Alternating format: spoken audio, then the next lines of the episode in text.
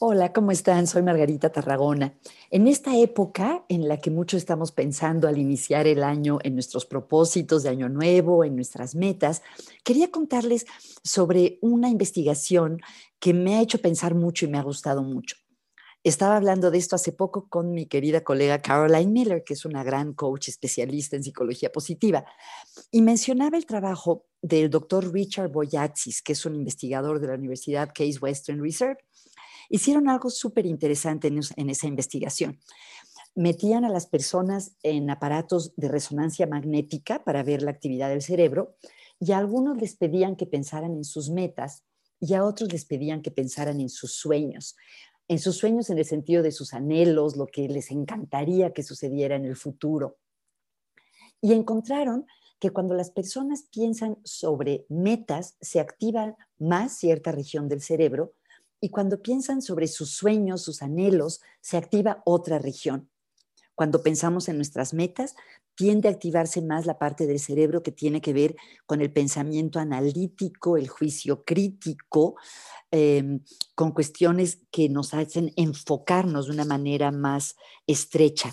Mientras que al, al pensar en los sueños, tienden a activarse las partes del cerebro que están asociadas más con la creatividad, con eh, las posibilidades, eh, como que se abren más posibilidades. Lo que concluyen los investigadores es que es muy importante no solo pensar en nuestras metas, sino también en nuestros sueños. Y esto yo lo encuentro liberador porque aquí entre nos, aunque trabajo como coach y es muy importante tener claras las metas en el coaching eh, y también en la terapia es muy importante tener metas claras, a veces cuando pienso en mis metas, siento cierta presión, como lo que debe de ser.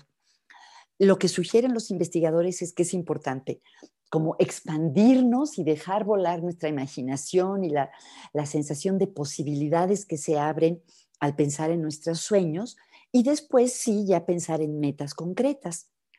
Eh, otra manera de verlo, de acuerdo a Boyatzis, es que todos tenemos un yo ideal y también un yo que debería ser.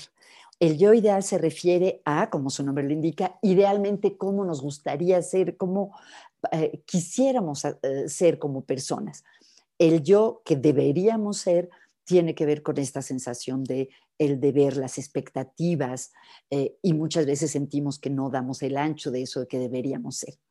Entonces, eh, con mis clientes, por ejemplo, esta semana, en todas las sesiones les pregunté sobre sus sueños para el año nuevo, además de seguir trabajando en sus metas, y yo misma me he puesto a pensar en mis sueños. Los invito a que si les gusta la idea, ustedes también la exploren.